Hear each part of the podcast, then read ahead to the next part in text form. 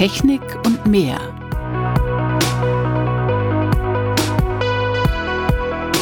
Faszination Meerestechnik. Ein Podcast von Bärbel Feening in Kooperation mit der Gesellschaft für maritime Technik.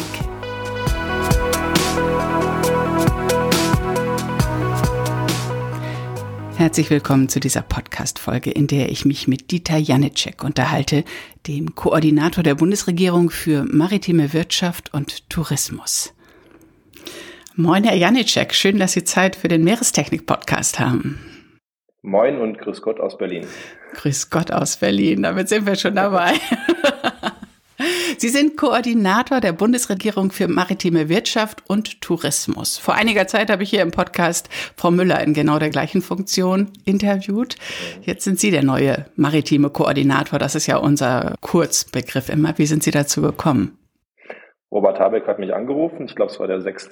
Januar. Es kam für mich durchaus etwas überraschend, äh, weil ich bei der Einführung schon spüren lassen komme ich ja aus Bayern äh, nicht von der Küste. Also unser größter Werftstandort ist in Regensburg in Bayern, aber ähm, eben nicht das, was man an den Meeren so zu finden hat. Naja, aber auf jeden Fall war ich neun Jahre im Wirtschaftsausschuss, sieben Jahre im Digitalausschuss und hatte dann schon richtig Lust, die Aufgaben zu machen und habe mich jetzt auch sehr gut eingearbeitet, sowohl in den maritimen Bereich als auch in den Tourismus. Also macht große Freude und bin jetzt seit vier Monaten dabei. Ja. Genau, es geht um Wirtschaftskompetenz bei dieser Aufgabe, nicht? Was war Ihre, Ihre Beziehung zum Meer zuvor?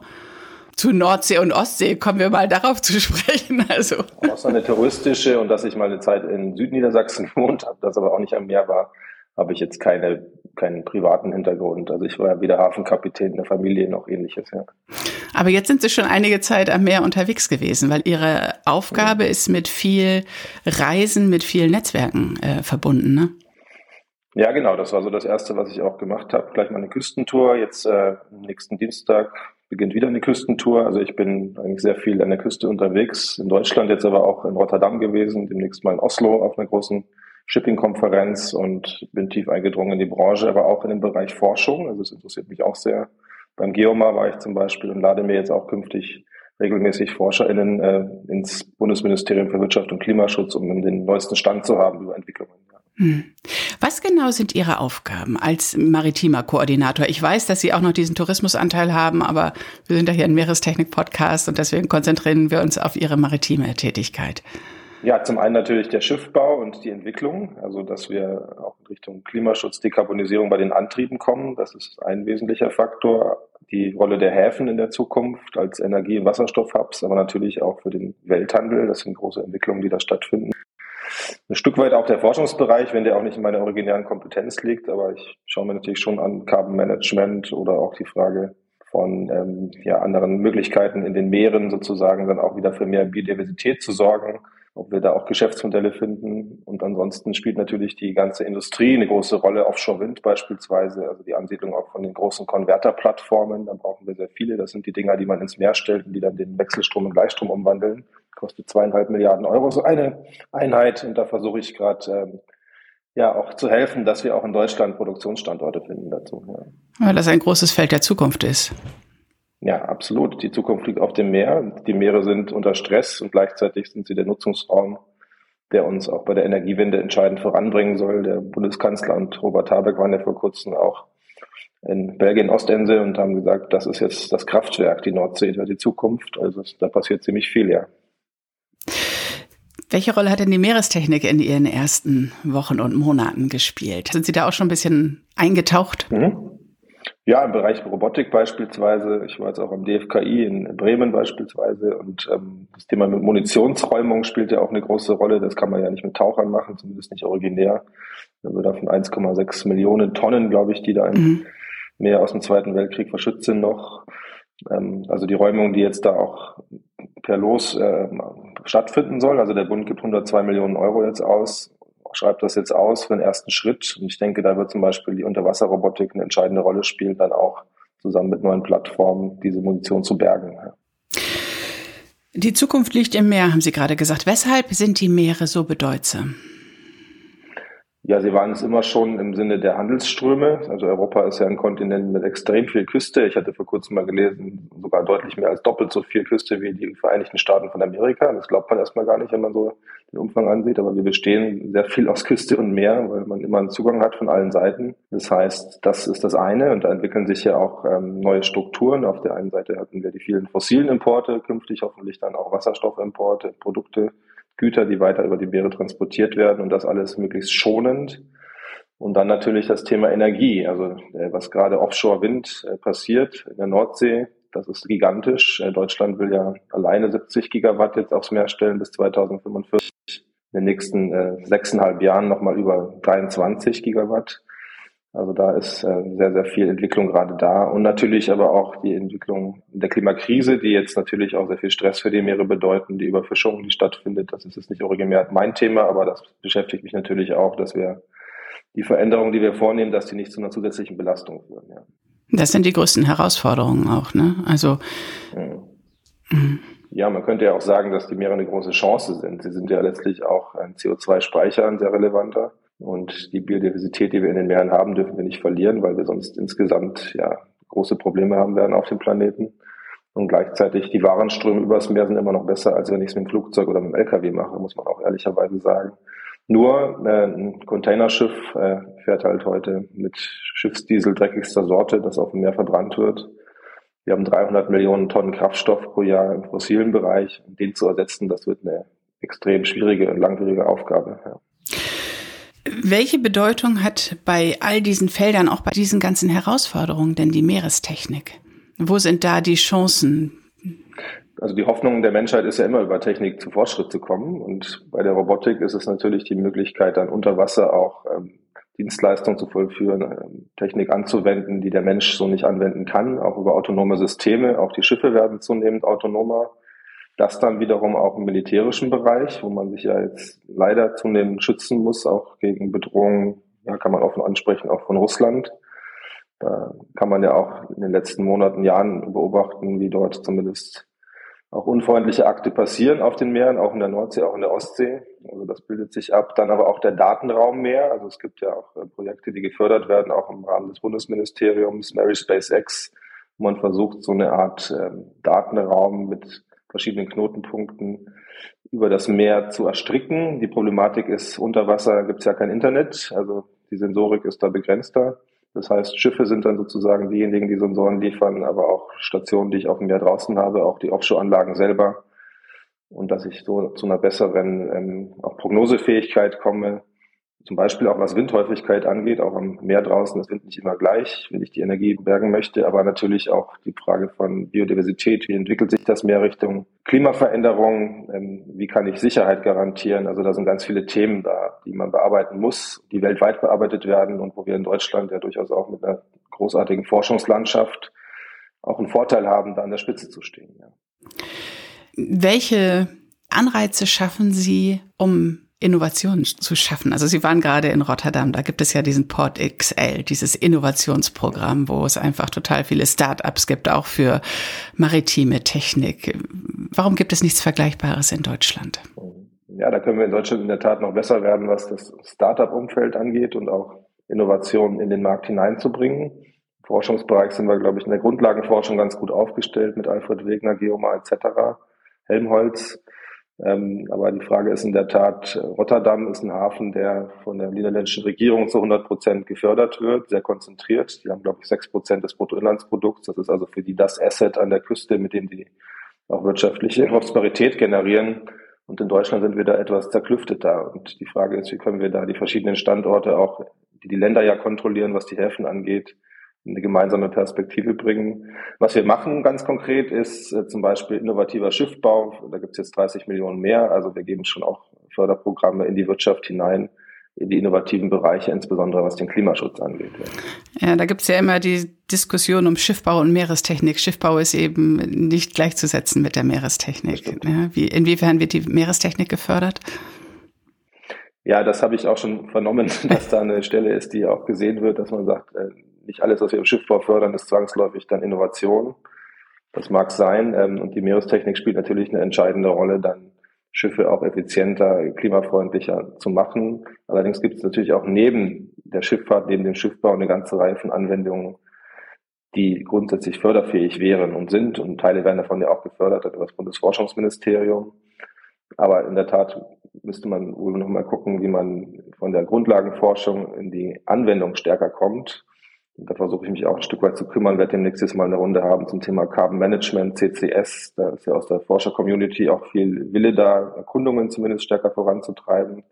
Die skandinavischen Staaten machen das schon sehr konkret. Aber auch so Themen wie Seegräser in den Meeren stärker zu etablieren, um da wieder auch CO2-Gehalt zu stärken etc. Das sind spannende Projekte. Also es wird sehr, sehr viel geforscht bereits, aber in der Anwendung könnten wir noch besser werden in Deutschland. Ja. Welche Inspiration haben Sie selbst in Rotterdam bekommen? Ja, ich hatte da eine Hafenrundfahrt und die war natürlich von der Größe beeindruckend. Also ich bin jetzt nicht die gesamten 50 Kilometer Keimau abgefahren, aber ein Teil schon. Und die Fläche ist halt dort vorhanden, also da wurde genommen, so muss man es ja sagen. Also da hat sich dann die Wirtschaft sozusagen, die Hafenwirtschaft etabliert. Und jetzt sind sie mit neuen Projekten unterwegs, wie äh, einem riesigen Windpark plus Wasserstoff, Elektrolyseur, den ich mir vor Ort zum Beispiel angeschaut habe. Und da haben wir natürlich in Deutschland manchmal den Nachteil, dass wir die Flächen so nicht haben, die wir vielleicht bräuchten. Auf der anderen Seite Flächen zu nehmen heißt natürlich auch immer Natur zu verbrauchen. Das steht alles im Widerspruch. Aber Rotterdam war ja mal der größte Hafen der Welt. Die Chinesen sind ja dann gekommen und sind noch größer geworden und werden noch größer. Aber das spielt insofern auch nicht eine Konkurrenzsituation nur für uns, finde ich. Wir sind ja Europa. Das heißt, Rotterdam ist auch ein Teil des europäischen Ökosystems, so wie es Hamburg ist mit seinem großartigen Hafen, Bremerhaven, Wilhelmshaven. Also wir müssen das zusammen sehen. Ja. Haben Sie Ideen bekommen, in welche Richtung es in Deutschland weitergehen könnte? Ja, wir haben ja verschiedene Stränge, zum Beispiel die nationale Hafenstrategie, die wir jetzt gerade mit dem Volker Wissing zusammen äh, versuchen auf den Weg zu bringen, also mit dem Bundesverkehrs- und Digitalminister. Das heißt, letztlich reden wir über den Hafenlastenausgleich. Ist der noch genügend in der heutigen Zeit, wo wir neue Herausforderungen haben, jetzt nicht nur was die Erneuerung von Keimauern angeht, sondern auch die Etablierung von neuer Technik, von neuen Anlandesystemen für Wasserstoff, auch für die Frage von Offshore-Wind etc. Da gibt es sehr viele neue Herausforderungen. Also das ist ein Thema, was mich sehr beschäftigt. Die Dekarbonisierung der Schifffahrt als solche. Da gibt es jetzt einen europäischen Rahmen. Also zum ersten Mal wird CO2 endlich auch bepreist. Global ist das leider noch nicht so ganz ausreichend. Da ist demnächst die IMO-Konferenz in London, wo es hoffentlich auch Fortschritte gibt. Also all das, was Richtung Zukunftstechnik und Klimaschutz geht, das versuche ich intensiv zu begleiten und da auch der Branche zu signalisieren, dass wir da auch wirklich Chancen haben, jetzt wieder nach vorne zu kommen, denn die maritime Branche hat natürlich auch sehr wechselhafte Zeiten gehabt in Deutschland, also Zeiten auch des Niedergangs. Und jetzt ist, glaube ich, eine Zeit, wo man sagen kann, industriehistorisch ist dort immer, wo der Strom produziert wird, dann auch das Wachstum gekommen. Und der Strom wird jetzt im Norden produziert und nicht mehr im Süden, was übrigens für mein Bundesland Bayern eher ein Problem ist, aber vielleicht für die Küstenländer eine Chance. Ja. Mhm. Die Zukunft liegt auf den Meeren und bald findet in Bremen die Nationale Maritime Konferenz statt. Das ist auch ein wichtiges Ereignis. Das ist eigentlich das zentrale Ereignis für die maritime Branche alle zwei Jahre. Der Bundeskanzler kommt, der Wirtschaftsminister, der Verkehrsminister, alle werden da sein, vielleicht sogar der Verteidigungsminister. Wir haben diesmal auch das Thema nationale Sicherheit, Infrastruktur aufgrund der Ereignisse Nord Stream, Sprengung der Pipeline etc. Ähm, auch mit auf dem Schirm. Das heißt, dort soll es auch nochmal einen Startschuss geben für den Neuaufbruch der Branche. Wir haben so viele neue Aufgaben, haben aber ein großes Problem. Wir brauchen auch äh, Beschäftigte und Auszubildende. Da haben wir insgesamt in Deutschland einen Aderlass jetzt. Wir werden bis zu sieben Millionen Menschen auf dem Arbeitsmarkt verlieren bis 2035. Also deswegen wird auch das ein Riesenthema sein. Übrigens auch Frauen in technischen Berufen in der maritimen Welt ist auch viel zu wenig äh, bisher vorhanden. Es gibt Netzwerke, mit denen ich jetzt auch intensiv spreche. Auch das Thema wollen wir stärken. Und natürlich Klimaschutz, Energiewende, alles, was jetzt an neuen Aufgaben auch ansteht, um dann daraus auch eine neue Story würde ich nicht sagen, sondern eine neue Aufgabe für den gesamten maritimen Bereich zu stricken. Und die heißt letztlich, äh, nur mit den Meeren können wir zukunftsfähig wirtschaften, aber wir müssen die Meere gleichzeitig auch schützen. Ja. Genau, das ist, glaube ich, der, der entscheidende Punkt, ne? Die Meere nutzen und die Meere schützen. Das ist äh, der Weg der Zukunft, oder? Ja, weil die Nutzung ist natürlich erstmal leicht gesagt, technisch gar nicht so leicht umzusetzen zum Teil, aber alles hat Folgewirkungen. Also wenn Sie zum Beispiel über Carbon Management reden, was ja, also die, auch CCS, also die Verpressung dann von CO2 in den Meeresböden, was jetzt in Norwegen, Dänemark schon intensiv gemacht wird, ist immer die Frage, ist das gut für den Klimaschutz? Potenziell ja. Auf der anderen Seite, welche Folgen hat das dann auch für die Böden und letztlich dann auch für die Biodiversität gibt es Umweltgefahren, ähm, führt es dazu, dass am Ende vielleicht doch wieder mehr Öl und Gas gebohrt wird.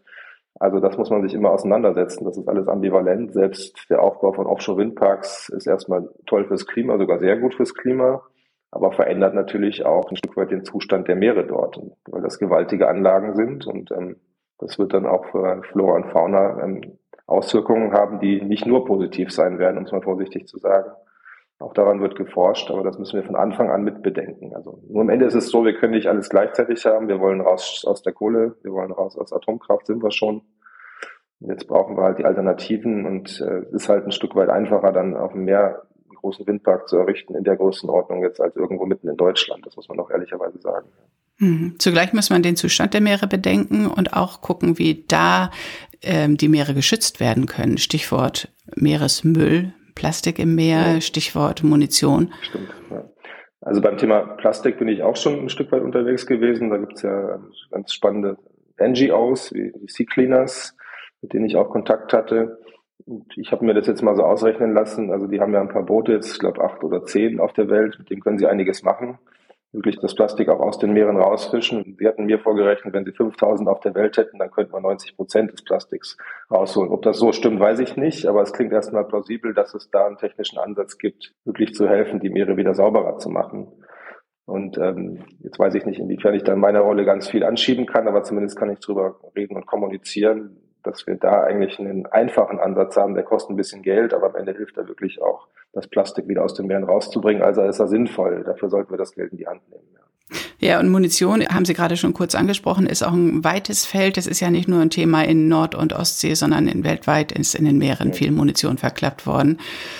Und das ist einfach eine tickende Zeitbombe. Und äh, wir können die Meere nutzen, aber wir müssen sie eben auch schützen und sie eben auch wieder von dem befreien, wovon wir uns äh, entlastet haben, ja.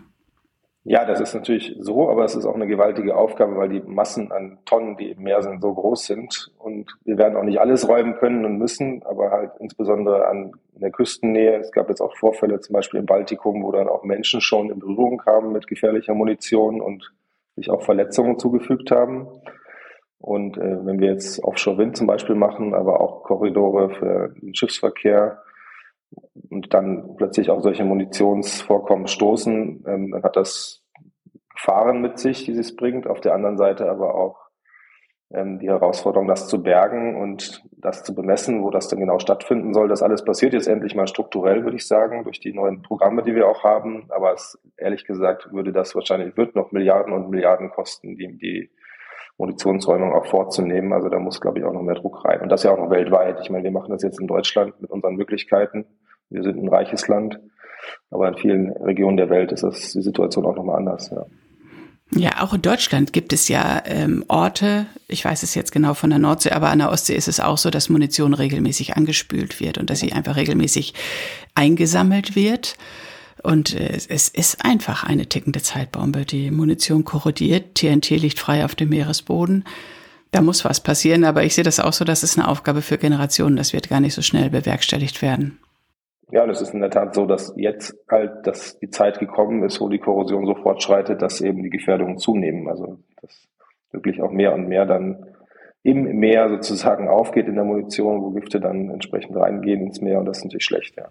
Also Meere schützen, Meere nutzen, weil in den Meeren die Zukunft liegt? So würde ich es zusammenfassen und aber auch nochmal Mut machen, dass da ganz viele tolle Berufe unterwegs sind, also für junge Menschen, aber auch ältere, die sagen, sie wollen was Gutes tun, was Technisches tun, was ökonomisch Sinnvolles tun. Da sind die Meere jetzt genau richtig, äh, sie gleichzeitig zu schützen, aber auch den Klimaschutz voranzutreiben, sowohl im Transport als auch in der Energieerzeugung. Auch im Tourismus, wenn ich dann einmal den, den Haken schlagen darf, spielt das eine Rolle, wenn die Fischer ein Stück weit weniger Geschäft haben werden in der Zukunft. Ähm, in dem einen Bereich können sie das vielleicht nutzen, um ihre Boote dann auch für den touristischen Bereich fitter zu machen. Also da gibt's ganz viel Musik, denn die Menschen wollen ja ans Meer. Ich auch als Bayer habe das ja auch festgestellt, dass die Berge schön sind, aber das Meer auch besonders schön. Und ich werde da auch jetzt noch viel unterwegs sein die nächsten zweieinhalb Jahre, wenn ich dieses Amt machen darf. Genau. Bedeutet das Meer für Sie nicht nur Arbeit, sondern können Sie sich da auch entspannen? So einen Sonnenuntergang am Meer, können Sie den ja. genießen oder sehen Sie sich da auf dem Gipfel? Nee, ich bin da, bin sogar persönlich eher meeresaffin als bergaffin. Das ist in der Tat immer schon so gewesen. Und gut, meine erste Küstentour war im Februar, da war das Wetter noch bescheidener, aber jetzt äh, bei der zweiten war ich in, in Bremerhaven und da hatten wir richtig schönes Wetter und nächste Woche bin ich ja jetzt dann in äh, Wilhelmshaven, Cuxhaven, Emden. Das Wetter schaut auch ganz gut aus. Da werde ich dann auch mal Abend irgendwo draußen sitzen können. Das ist sicher schön, ja. Sehr schön. Ja, genau. Sie sind immer an den Wirtschaftsstandorten. Sie sind nicht an den langen weißen Stränden oder so, sondern natürlich sind Sie ja, da, wo die Wirtschaft. Manchmal kombiniert sich das dann aber auch. Manchmal gibt es ja auch Strände in der Nähe von Industrieanlagen. Herr Janecek, danke, dass Sie Zeit für den Meerestechnik-Podcast hatten. Danke Ihnen. Alles Gute für ja, Sie. Vielen Dank. Ich höre Sie übrigens regelmäßig an. Freue mich, ja. Oh, ja. danke, danke. Das freut mich. Ja, schön. Ich beende mal kurz die Aufnahme. Das war die heutige Podcast-Folge. Ich habe mich mit Dieter Janicek unterhalten, dem Koordinator der Bundesregierung für maritime Wirtschaft und Tourismus. Wenn dir dieser Podcast gefällt, abonniere ihn einfach. Das ist die beste Möglichkeit, keine neue Folge zu verpassen. Und danke auch für eine kurze Bewertung auf Apple Podcasts oder Spotify. Bis bald!